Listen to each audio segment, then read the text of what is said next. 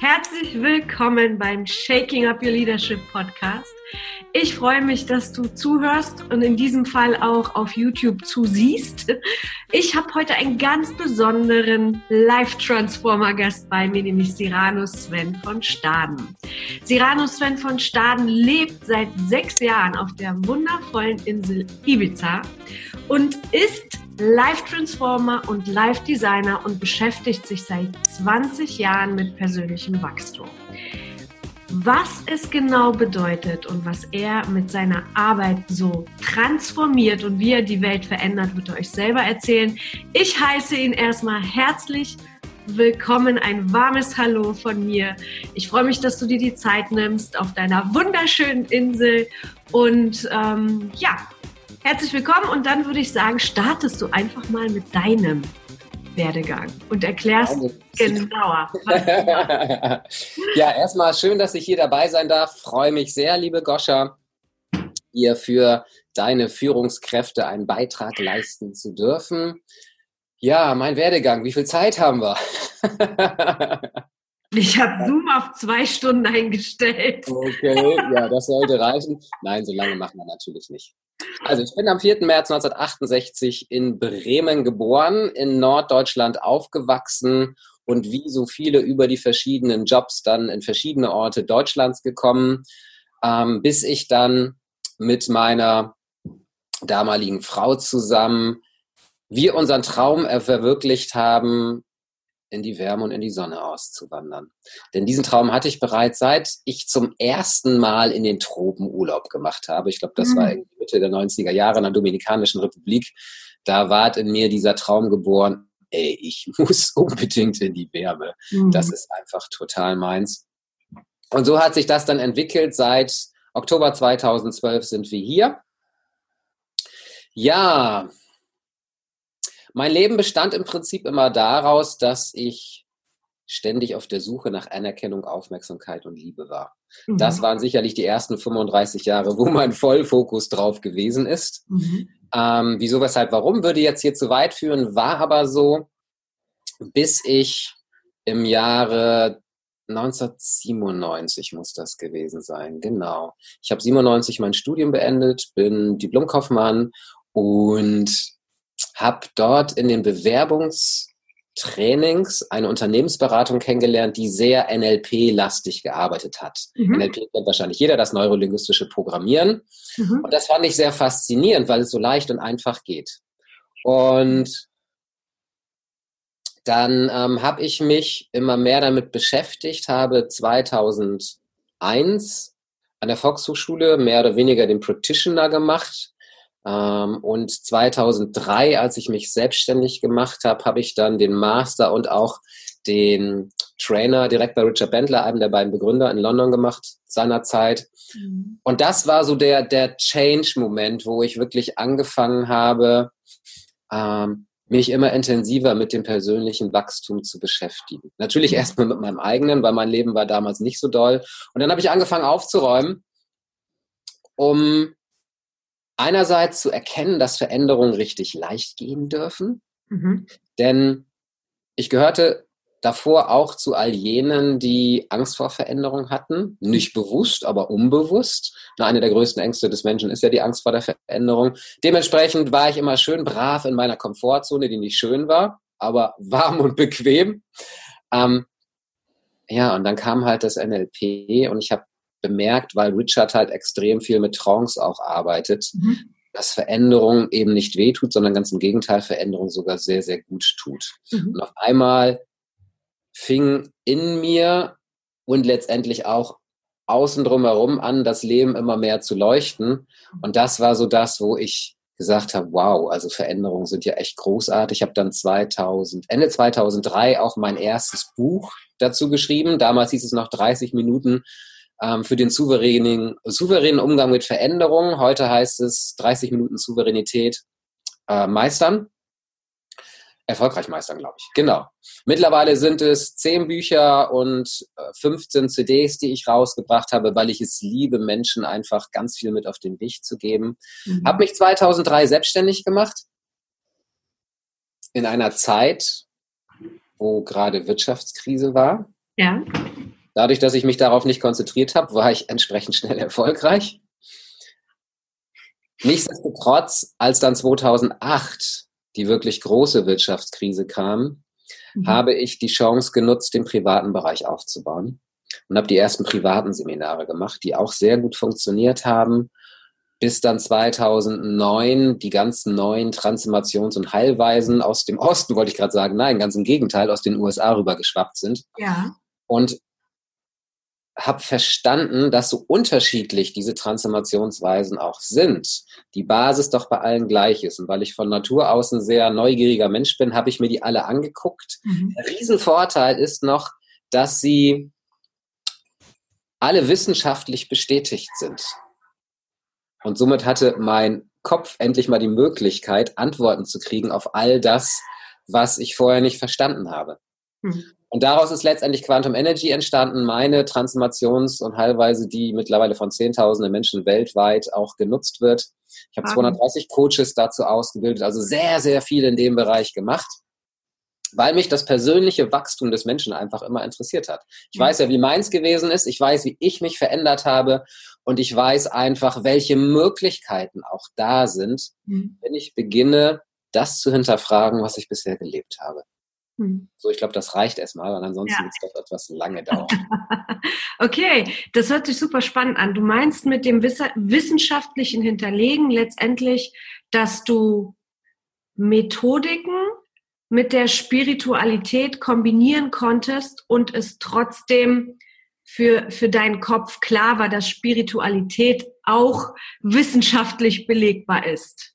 Ganz genau. Ich habe okay. ähm, 2006 muss das gewesen sein, 2006, 2007, war ich zum ersten Mal auf einem ähm, Wissensforum Wirtschaft und Spiritualität. Ja. Und habe gemerkt, dass es zwar nicht viele, weil 2007 war das alles noch, uh, wollte keiner was von wissen, aber es gab schon einige, die verstanden haben, wenn sich das kombinieren lässt, dann können wir noch viel, viel mehr erschaffen für die Menschheit, nicht nur für die Menschheit, sondern natürlich auch für den eigenen Erfolg. Ja. Vorausgesetzt, ich weiß um diese ganzen Gesetzmäßigkeiten. Ja. Und das habe ich halt eben auch integriert und weil eben die neuen Wissenschaften ja mittlerweile immer mehr erklären, alles das, was die bisherige Wissenschaft nicht wahrhaben wollte, mhm. haben dann eben die Quantenphysiker, Neurobiologen, wie sie alle heißen, einfach weiterentwickelt und festgestellt, es gibt da noch viel, viel mehr. Mhm. Und das ist ja auch das, was uns heute ermöglicht, auf ganz anderen Feldern sehr erfolgreich zu werden. Und diese Kombination hat eben auch Quantum Energy einfach so unglaublich erfolgreich gemacht. Und heute ist ähm, eine, ich nenne sie mal bodenständige Spiritualität, also nichts irgendwie mit äh, weiten Gewändern rumlaufen in weiß oder wie auch immer im einen Guru folgen, sondern ganz im Gegenteil, wird Spiritualität ja auch schon sehr vielen Unternehmen ganz bewusst angewandt. Ja, definitiv. Das, äh, das ist auch gut so, denn Spiritualität, ich habe es selber erfahren, ich bin auch sehr, sehr, ja, stark ist vielleicht sogar noch untertrieben. Ich habe wirklich eine Transformation gemacht, was mein Mindset betrifft. Okay. Und habe fest, festgestellt, dass äh, Spiritualität oder ich beschäftige mich natürlich auch in meinem Leadership auch ganz viel mit Soft Skills. Mhm. Ähm, ne, wir denken immer, das ist hier irgendjemand in, in, in Watte packen, aber ganz und gar nicht. Das ist ähm, auch wirklich bewusste Arbeit an sich selbst. Mhm. Hast du durch diese Coachings und durch diese Veränderungen, die du gegangen bist, ähm, für dich, bist du für dich dadurch zu dem Menschen geworden, der du heute bist? Definitiv. Also es gibt verschiedene Aspekte, ähm, die mich zu dem gemacht haben, mhm. der ich heute bin. Hm. Mir ist vielleicht noch ein Aspekt wichtig, weil Spiritualität von vielen auch missverstanden wird und deswegen vielfach auch Ablehnung da ist. Ich habe für mich anfänglich auch diesen Weg eingeschlagen, in die spirituelle Welt zu gehen und irgendwann nach vier Jahren festzustellen, dass es letztendlich nichts anderes war als eine Flucht auf eine andere Ebene. Also ich kam vorher mit dem Leben nicht klar, bin dann da reingekommen, habe ja mhm. über NLP auch gelernt, wow, Veränderung funktioniert gut und trotzdem habe ich irgendwann festgestellt, dass ich unbewusst die Spiritualität wirklich genutzt habe, um einfach in diesem tollen Feld von Liebe und ach, alles ist so mhm. wunderbar zu sein und habe nach vier Jahren radikal alles abgebrochen, weil ich das verstanden hatte und habe erstmal angefangen, mein eigenes Leben auf die Reihe zu kriegen.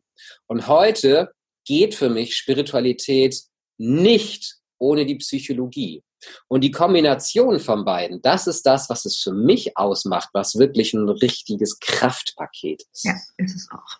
Und diese Frage, um sie zu beantworten, was mich als Menschen ausmacht, mhm. es gibt ähm, vier oder fünf Aspekte. Das erste ist, ich liebe Veränderung, hatte ich gerade mhm. schon erzählt. Das zweite ist, mein Fokus liegt ganz klar auf persönlichem Wachstum. Ja. Ich schaue also nicht auf die Probleme oder Herausforderungen, sondern mhm. ich schaue immer auf die Lösung. Und das macht sicherlich einen ganz gewaltigen Unterschied, denn ich stelle mir nicht die Frage, oh, wieso könnte das jetzt nicht gehen, sondern ich stelle mir immer die Frage, wie kann es tatsächlich möglich sein? Ja. Und ja, natürlich gibt es auch Situationen, die ich vielleicht im ersten Moment nicht schaffe. Mhm. Aber manchmal braucht es halt einfach Zeit, bis sich die Dinge so entwickeln, dass es dann auch tatsächlich funktioniert. Mhm. Und letztendlich habe ich zwei Lebensmottos. Das eine ist, alles ist möglich. Und das zweite ist, aufgeben ist keine Option. Das, das sind wirklich zwei Aspekte. Das alles ist möglich, habe ich tatsächlich über die spirituelle Welt dann verstanden. Mhm. Alles, was nicht möglich ist, ist nur eine Begrenzung zwischen unseren beiden Ohren. Ja. Und dieses Aufgeben ist keine Option. Ich weiß, das steht meistens an Nummer eins der erfolgreichsten Menschen, ist mir aber erst mit den Jahren bewusst geworden, beziehungsweise mein bester Freund, der Burak, hat mir irgendwann gesagt, sag mal, bist du dir eigentlich bewusst, dass du niemals aufgibst, egal was du angehst? Und ich dachte, ja, er hat völlig recht. Das gibt's für mich einfach nicht. Und das sind sicherlich ähm, zwei sehr große Erfolgsfaktoren, die mich zu dem gemacht haben, der ich heute bin. Stark, ja. Für mich, also ich finde, Spiritu Spiritualität ist ähm, mentale Stärke. Definitiv. Das ist für mich zu meiner mentalen Stärke geworden und hat mhm. meine Wurzeln noch viel, viel tiefer ähm, verankern lassen.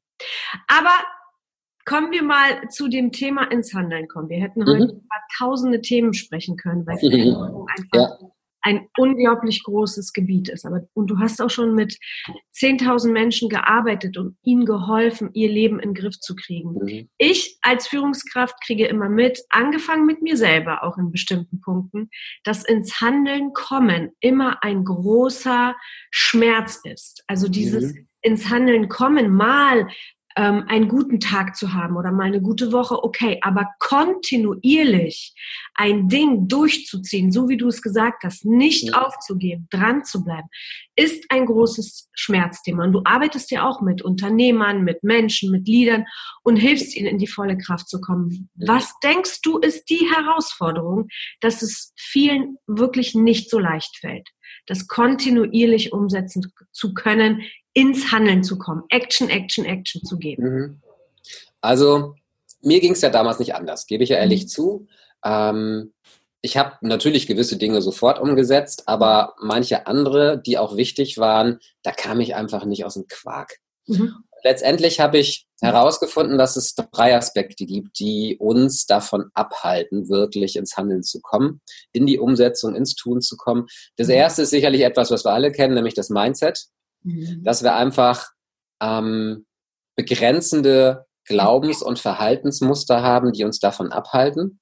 Also ich bin nicht gut genug, das kann ich nicht und oh, ich muss erst noch das und das schaffen, ich habe nicht studiert, ähm, mir fehlt dies oder das oder jenes und der Markt ist doch eh schon ausgereizt, warum soll ich da jetzt noch anfangen? Also es gibt immer genügend Gründe, warum wir dies nicht tun. Mhm. Und da sind wir im Prinzip auch schon beim zweiten Aspekt, nämlich der falschen Fragestellung. Mhm. Wenn ich schon auf Schwierigkeiten ausgelegt bin oder wenn mein Leben vielleicht immer aus Schwierigkeiten bestanden hat, dann werde ich natürlich auch den Fokus wiederum auf den Schwierigkeiten haben. Wenn ich mir aber lösungsorientierten Fragen, lösungsorientierte Fragen stellen, als Beispiel, genau. okay, der Markt ist gerade schon überflutet davon. Mhm. Aber wie kann ich mir in diesem überfluteten Markt trotzdem eine Nische erschaffen, ja. in der ich aus dem Herzen heraus das machen kann, was mir am meisten Freude macht? Ja. Dann verändere ich sofort meine Sichtweise, meinen Fokus und auch hier oben was zwischen meinen beiden Ohren. Ja. Und das ist sicherlich was, ähm, was wir neu lernen dürfen, weil wir oftmals von unseren Eltern einfach diese Begrenzung eingepflanzt bekommen haben, als wir noch kleine Kinder waren. Ne? Die Wissenschaft sagt ja, dass zwischen den ersten vier bis sechs Lebensjahren wir für unsere Zukunft geprägt sind. Also die ersten vier bis sechs Jahre reichen aus, um uns so zu prägen, wie wir heute noch sind. Es sei denn, wir haben natürlich an uns gearbeitet. Und das finde ich schon sehr fatal, weil gerade in den ersten vier Jahren ist das Gehirn noch gar nicht so weit ausgeprägt, mhm. dass ähm, die neuronalen Vernetzungen so stark da sind, dass sie eben diese Bewusstheit tatsächlich ermöglichen. Das heißt, alles, was wir in diesen ersten vier Jahren von den Erwachsenen hören, geht ungefiltert direkt ins Langzeitgedächtnis. Das ist Wahnsinn, ne? Mhm. Ja. Also ich denke, dass es vielen Menschen so geht, dass sie aus ihrer Kindheit und aus ihrer Vergangenheit die meisten Hürden im Leben oder die, die stabilsten Gummibänder mitbringen, die wir so auflösen wollen, sozusagen. Mhm. Genau. Ähm, das heißt, das sind so diese drei Schwierigkeiten, die die Menschen daran hindern, ins Handeln zu kommen. Das ist deine, deine Erfahrung. Den dritten habe ich jetzt noch nicht genannt, denn der dritte ist ein ganz, ganz wichtiger. Den meisten Menschen fehlt das Warum. Okay. Für das, was sie tun wollen. Ähm, natürlich fehlt ihnen oftmals auch das große ganze Warum fürs Leben. Mhm. Keine Frage. Aber oftmals auch äh, das Warum für die kleinen Dinge, die ich tun muss. Zum Beispiel Sport treiben, zum Beispiel mein Projekt beenden, zum Beispiel das Buch schreiben, was auch immer. Wenn Sie kein Warum haben dafür, dann fehlt natürlich auch dieser kraftvolle innere Antrieb.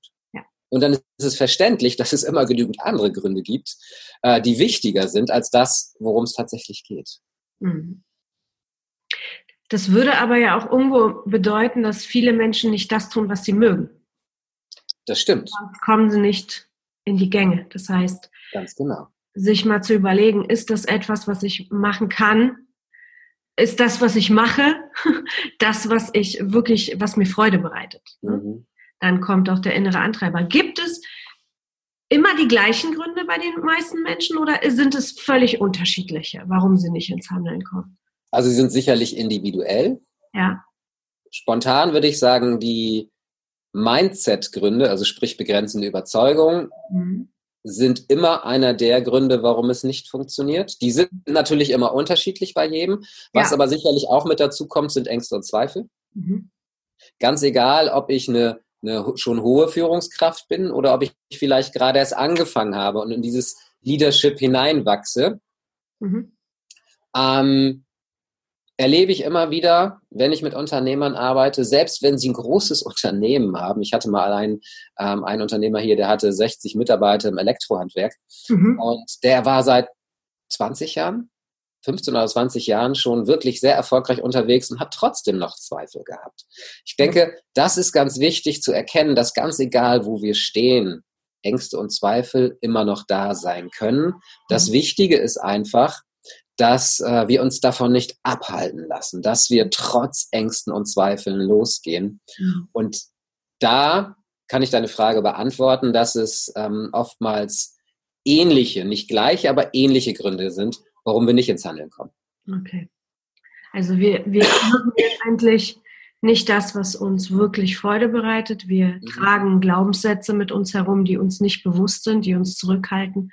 Mhm. Und ähm, sind letztendlich durch, ja, durch die Gesellschaft oder und durch viele Faktoren, sei es Kindheit, Medien, ähm, Ernährung, was auch immer, auch oft in der Angst und im Misstrauen anstatt im Vertrauen und, und Liebe. Ne? So. Richtig, ganz genau. Und das sind einfach die Dinge, die eben die Erfolgreichen von den nicht Erfolgreichen unterscheidet. Ich liebe da ähm, deine Gener Generation, die Generation Y, sind mhm. ja auch nur 20 Prozent, wenn man mal ehrlich ist, aber die halt einfach Vollgas geben, die sich überhaupt gar nicht die Frage stellen, ob gewisse Dinge nicht funktionieren, sondern es einfach tun, weil sie nämlich von Eltern großgezogen wurden, das ist nämlich auch meine Generation, ähm, die einfach die Kinder immer gefördert haben. Und es ist auch verständlich, wenn ich andauernd höre von meinen Eltern, hey, geh raus, mach deins, dir steht die Welt offen, du kriegst von uns die Unterstützung. Ja, dann kann ich ja gar nicht anders, als das zu tun. Und dafür liebe ich ja. das einfach. Und das ja. dürfen eben jene, die das nicht gelernt haben, jetzt sich peu à peu aneignen. Und da ist diese Generation Y, die Generation Y, einfach ein tolles Vorbild. Für mich zumindest. Ja, absolut. Ich, ich erlebe das ja in der Führung. Die hierarchischen Führungskräfte von Vorstand über Unternehmer haben da immer Herausforderungen mit, dass junge mhm. Leute einfach ganz selbstbewusst ihre Meinung sagen. Und auch heutzutage ist es völlig normal, dass Mitarbeiter, die junge, jung, jung oder jünger sind, äh, in dieser Millennium äh, äh, ja, Klassifizierung sind, dass sie einfach mit weitaus mehr Wissen in ein Unternehmen reinkommen, als es vorher mhm. der Fall war. So. Also sie ja. bringen halt ein Wissen mit, was die Unternehmen heute brauchen und die hierarchischen Führungskräfte sich noch gar nicht darauf ausgelegt haben. Und auch die Fähigkeit, mit Menschen umzugehen äh, in unterschiedlichen Altersklassen, Kulturen etc. pp. Das ist ja alles ähm, ja auch nochmal, was damit ein bisschen verbunden ist. Mhm. Ähm, wie, wie gehst du diese Herausforderung an, wenn du mit Menschen arbeitest? Wie sind die Lösungen, um sie ins Handeln zu bewegen? Was können wir heute dem Zuhörer geben, welche Schritte er geben kann? Weil wir sagen es zwar jetzt gerade so, okay, wir haben Glaubenssätze, wir haben Ängste, wir ähm, sind geprägt worden von unserem Elternhaus. Ich persönlich habe erfahren, dass es wirklich jahrelange Arbeit war für mich mhm. Und ein Prozess, der wahrscheinlich nie bis zum Schluss beendet sein wird. Also es ist nicht ähm, von heute auf morgen getan. Man muss wirklich sich mit sich selber beschäftigen, bereit sein, in die Veränderung zu gehen, auch mal durch den Schmerz durchzugehen. Und mhm. ähm, das ist halt schon eine, eine Arbeit, die, die nicht unbedingt jeder sagt, juhu, mache ich sofort. Was, ähm, kann, was kannst du für Tipps geben, dass man daran Freude entdeckt oder dass man das tut, um in die Veränderung und, und dann einfach ins Handeln zu kommen, um sein Leben zu verändern? Ich glaube, das erste und auch ähm, wichtigste und auch vielleicht nicht im ersten Moment, aber im zweiten leichteste ist wirklich dieser Frage nach dem Warum nachzugehen. Mhm. Weil sie ja nicht nur das Warum für eben das Projekt oder was auch immer ich vorhabe sich stellt, sondern letztendlich auch die Frage nach dem Warum im Leben ist. Mhm. Und wenn ich mir Menschen angucke, ich war nach meinem Studium bei einem großen Finanzdienstleister, Quatsch, Finanzdienstleister, äh, bei einer großen Zeitarbeitsfirma, habe dort angefangen als Abteilungsleiter. Also ich bin direkt in die Führung reingeschmissen worden. Meine ersten Aufgaben waren erstmal Mitarbeiter zu entlassen. Das war echt krass. Ähm, und ich hatte dann dort nicht was ich mir gehofft habe, die kaufmännischen Kräfte, sondern ich hatte Hilfsarbeiter, ungelernte Hilfskräfte, die meine Mitarbeiter gewesen sind. Und dort zu sehen, dass diese Menschen sich eine Frage nach dem Warum noch nie gestellt haben, dass sie halt einfach, ja, das ist dann halt so. Ne, wir sind hierher gekommen aus der Türkei, aus, äh, aus Weißrussland oder wie auch immer. Und die fragen, sowas würden sie sich nie stellen. Aber das ist genau das, ganz egal, wo ich herkomme. Wenn ich mir diese Frage nach dem Warum beantworten kann, was ist mir wirklich wichtig im Leben? Worum geht es wirklich im Leben? Mhm. Und es mir erlaube, mein Leben darauf auszurichten. Ganz egal, ob selbstständig oder eben von mir aus auch am Fließband. Ähm, spannenderweise sehen wir ja heute, oder auch wenn wir uns die Biografien erfolgreicher Menschen angucken, dass viele ja noch nicht mal die Schule beendet haben und einfach rausgegangen sind, ihr Ding gemacht haben. So könnte also auch jeder Fließbandarbeiter ähm, mit Hilfe der neuen Medien, der Digitalisierung rausgehen und etwas machen, was ihn wirklich von innen her ins Brennen bringen lässt. Und das ist das Entscheidende, sicherlich eine der ersten Fragen, die wir uns stellen sollten. Und als zweites sich selbst zu erforschen, nämlich zu hinterfragen, wieso mache ich gewisse Dinge nicht? Also was könnten meine inneren Blockaden und Begrenzungen sein, die mich einfach nicht ins Tun kommen lassen? Und wenn ich selber nicht darauf komme, weil ich vielleicht zu blind bin und mich da bisher noch gar nicht mit beschäftigt habe, was ich nicht glaube bei Führungskräften, obwohl mhm. doch, ich habe damals was ganz anderes erlebt, mm, dann hole ich mir halt jemanden. Ich bin jetzt seit knapp 20 Jahren als Coach, Trainer und heute auch als Mentor unterwegs. Ja. Und wenn ich mal nicht weiterkomme, dann rufe ich entweder einen der von mir ausgebildeten Coaches an oder ich äh, greife mir eben meinen Mentor und sage, ey, bitte lass uns das mal gemeinsam hier angehen. Ich stehe einfach vor der Wand und komme nicht weiter. Wir mhm. kommen nicht drum herum, wenn wir persönlich wachsen wollen, wenn wir wirklich weiterkommen wollen, wenn wir erfolgreich werden wollen, wenn wir mehr Liebe, Glück, Erfüllung füllen wollen, uns jemanden zu holen, der uns dabei unterstützt. Und ob das dann nun im Seminar ist oder ob das wirklich der persönliche Coach ist, ist dann erstmal irrelevant. Hauptsache, wir machen es. Mhm. Definitiv, das kann ich nur bestätigen. Also für mich war es der Coach, ein Seminar ist für mich, ähm, für mich immer der, der Teaser. Mhm.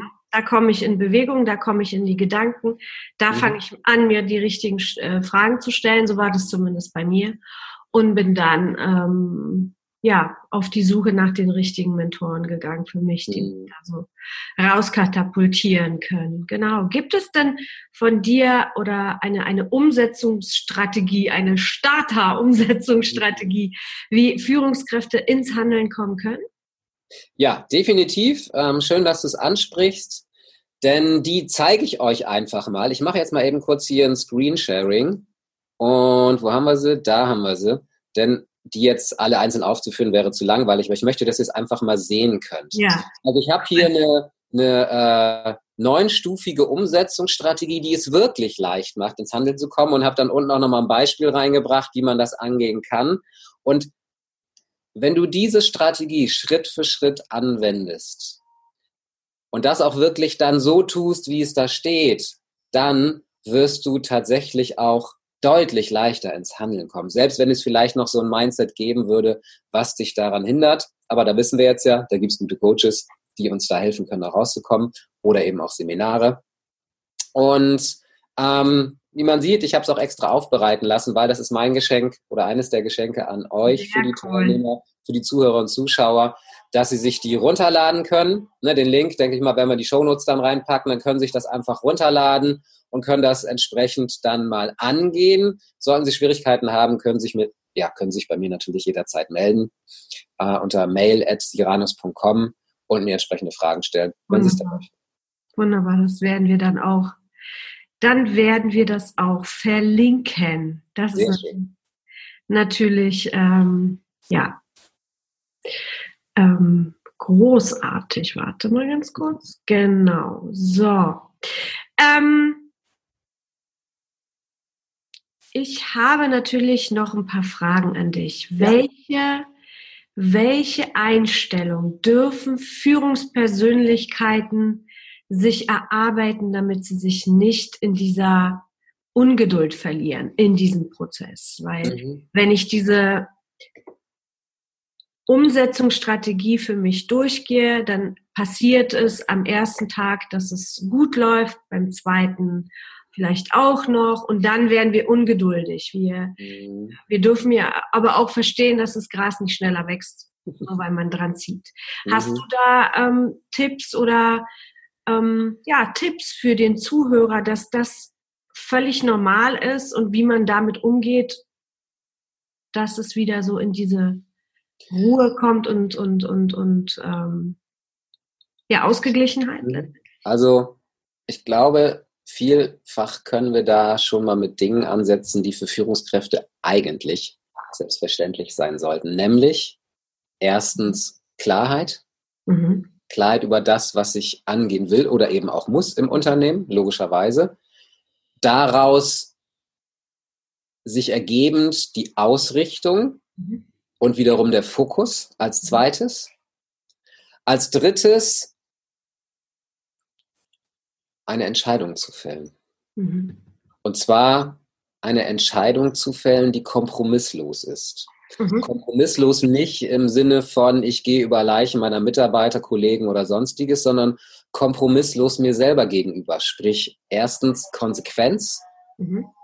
und zweitens auch, dass ich, wenn ich das konsequent mache, auch den Preis bereit bin, dafür zu zahlen. Weil das sind viele nämlich nicht. Und dieser Preis könnte eben zum Beispiel sein, das Unternehmen zu wechseln oder sich sogar selbstständig zu machen.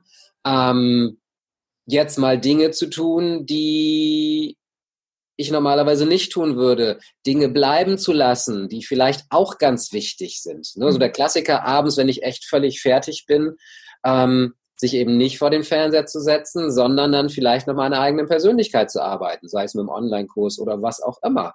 Zu sagen, so, und jetzt ist mal die Zeit. Oder wenn es darum geht, eben entsprechend mehr Sport zu machen, ähm, da einfach eine Routine für zu entwickeln, sich dann eben auch im Fitnesscenter anzumelden oder zu Hause was zu machen und sich jeden Tag äh, das auf, dein, auf den sogenannten Plan zu setzen, den RPM-Plan und erstmal anzufangen und dann jeden Tag das wieder zu machen. Ich habe beispielsweise, ähm, ich war letztes Wochenende beim Christian Bischoff auf der mhm. Kunst, dein Ding, zu, dein Ding zu machen mit zweieinhalbtausend Leuten, war echt krass.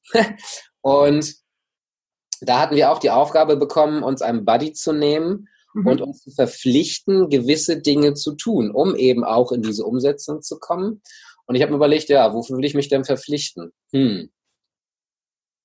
Ah, ich hatte da was, nämlich ähm, wieder mehr Sport zu machen, sprich ein ganz einfachen Ding. Klimmzüge, ich habe hier eine Stange bei mir äh, in meiner Tür hängen, die schon seit fast zwei Jahren sehr schön zu Zierde da hängt. Und Liegestütze zu machen. Also nichts Besonderes. Und das aber jeden Tag zu tun, weil er hatte ein sehr schönes Beispiel dafür. Ähm, da hatte er, hat ja auch viele jüngere Teilnehmer da, hatte sich einen auf die Bühne geholt, der Liegestütze machen sollte. Ja. Und kamen irgendwie, glaube ich, gerade so 20 hin, was schon ganz gut ist, weil als ich jetzt wieder angefangen habe vor ein paar Tagen, habe ich mich mit 20 ganz schön abgequält. Und er bekam halt gerade 20 Stück hin. Ja. Und hat dann eine Aufgabe bekommen, nämlich ähm, das jetzt ein Jahr durchzuziehen mhm. und nach einem Jahr wiederzukommen und zu zeigen, was sich verändert hat. Und seine Erfahrung war, dass wenn man kontinuierlich dranbleibt, man ähm, seine Erfolge ohne weiteres verdoppeln kann. Ja, und er kam nach einem Jahr wieder, ja. ist natürlich auf die Bühne geholt worden, keine Frage, und hat dann wiederum Liegestütze gemacht ja. und er ist nicht auf 40 gekommen, sondern auf 86. Ja. Und das ist sicherlich ein ganz, ganz wichtiger Aspekt, sich diese Routinen aufzubauen. Und ich gehe sogar einen Schritt weiter, nicht nur Routinen, sondern sogar auch Rituale ähm, zu inszenieren, die mhm. es uns dann äh, vereinfachen, vielleicht dann auch schon vereinfachen, wirklich in diese Routine reinzukommen. Und wenn du das einmal einen Monat gemacht hast oder auch zwei Monate gemacht hast, ne, man sagte so 25 bis 30 Tage, das ist ja diese Studie der NASA, wie gesagt, nach 25 bis 30 Tagen ähm, sind die Synapsen so weit verankert, dass es zu einer Routine werden kann. Nichtsdestotrotz weiß ich aus eigener Erfahrung, je nachdem, was es ist, können auch 30 Tage nicht ausreichen. Dann ja. sind es vielleicht eben zwei Monate. Ne, Matthew Mockridge hat seinen 60, 66 Tage Genau. So, also letztendlich, was für eine Zahl dahinter steckt, ist egal. Du wirst für dich erkennen, wann du irgendwann morgens gar nicht mehr darüber nachdenkst zu meditieren ja. oder deinen Sport zu machen, sondern das eben tust. Und das Wichtige ist, auch hier sich immer wieder diese Frage nach dem Warum zu stellen, damit du einen inneren Antrieb hast. Mhm. Denn ich kann mich gut daran erinnern, als ich damals mit dem Fitnessstudio angefangen habe, so der Klassiker, ne? Erst war ich dreimal die Woche da, dann zweimal, dann einmal und zum Schluss noch in der Sauna. Das ist natürlich nicht das. Aber Fitness ist einfach auch nicht meins. Ich gehe dann lieber raus hier in die Berge und lege klettern. Ja. Klettern habe ich total viel Freude dran. Gerade wenn man sich das Wetter hier anguckt, ist es einfach traumhaft schön. Ja. Also gilt es, sich Dinge zu suchen, ähm, die einem auch wirklich in der Tiefe Freude bereiten. Dann fällt es sowieso viel leichter. Ja, das stimmt. Ja, und die Kraft, die ich immer wieder auch mein, mein Mitarbeitern oder den Leuten, die, die, ähm, mit denen ich zusammenarbeite, die ich coache, immer empfohlen. Das ist das Gesetz dieser Minimalkonstanz. Das ist mhm. einfach, wenn du das wirklich kontinuierlich mal ge geringe Anzahl von Minuten pro Tag machst, ist es wie eine exponentielle Kurve irgendwann. Genau. Äh, das ist halt wirklich sehr, sehr mächtig. Wie vielleicht auch, Entschuldigung, ja. ich unterbreche, vielleicht genau ja. liegt da auch nochmal äh, eine gute Lösung. Eben, ne, wenn man sich Ziele setzt, nicht gleich zu sagen, okay, und ich nehme in drei Monaten 30 Kilo ab.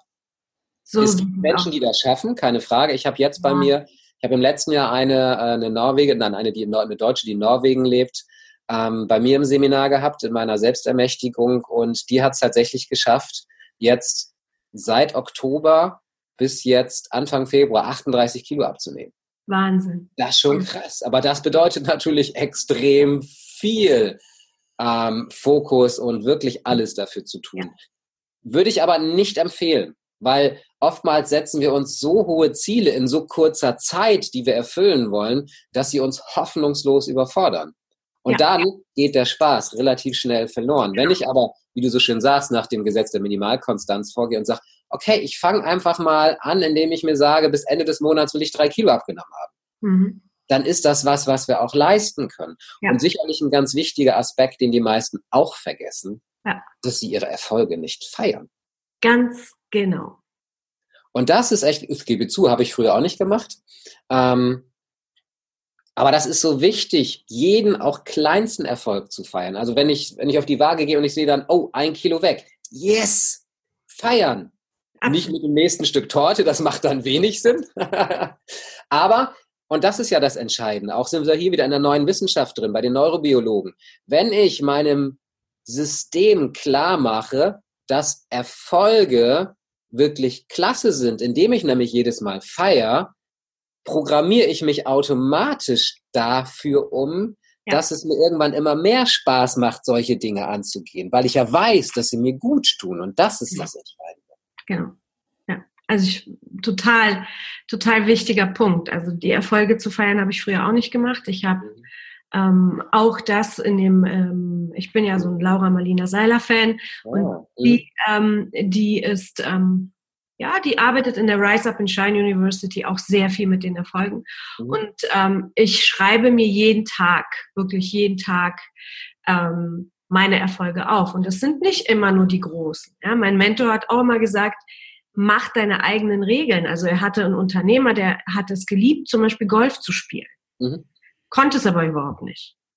Und der hat sich einfach nur als Ziel gesetzt, okay, mein Ziel für heute ist, ich mache den Ball oder ich stoße den Ball an und er geht nach vorne.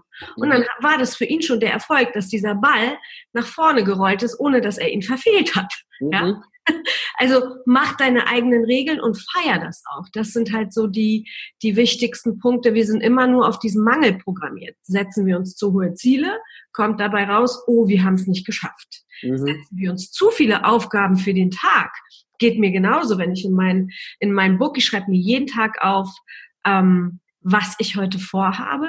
Mhm. Und wenn ich das am, am Abend mir durchlese und merke, eine Aufgabe ich nicht gemacht, dann kommt schon dieses Gefühl so, mm, du warst heute nicht gut genug. Und dann denke ich mir, nee, nee, nee, nee, nee, nee. du hast die Regeln falsch gesetzt, es ist alles gut, feier das, was du erledigt hast und gut Ganz genau. So, ich hoffe, das Interview hat dir gefallen und du konntest für dich so einiges mitnehmen von dem breiten Wissen von Siranus Sven von Staden, denn er hat schon sehr, sehr viele Menschen in die mentale Unabhängigkeit gecoacht. Das kann ich bestätigen, weil ich diese Menschen selber kenne. Deswegen fand ich das so spannend, mich mit ihm zu unterhalten. In diesem ersten Interview habe ich erwähnt, dass es dieses Interview auch auf meinem YouTube-Kanal geben wird. Was auch stimmt, allerdings wird es erst am 28. März freigeschaltet werden. Und da gibt es nochmal eine mega Überraschung, denn Siranus macht ein krasses Event und in dem zweiten Teil wird er ganz genau darauf eingehen und wer alles als Gast bei ihm da sein wird und was er alles mit diesem Event vorhat, wo und wann es stattfindet. Für heute sage ich vielen Dank fürs Zuhören. Bis nächste Woche. Cheers, deine Goscha.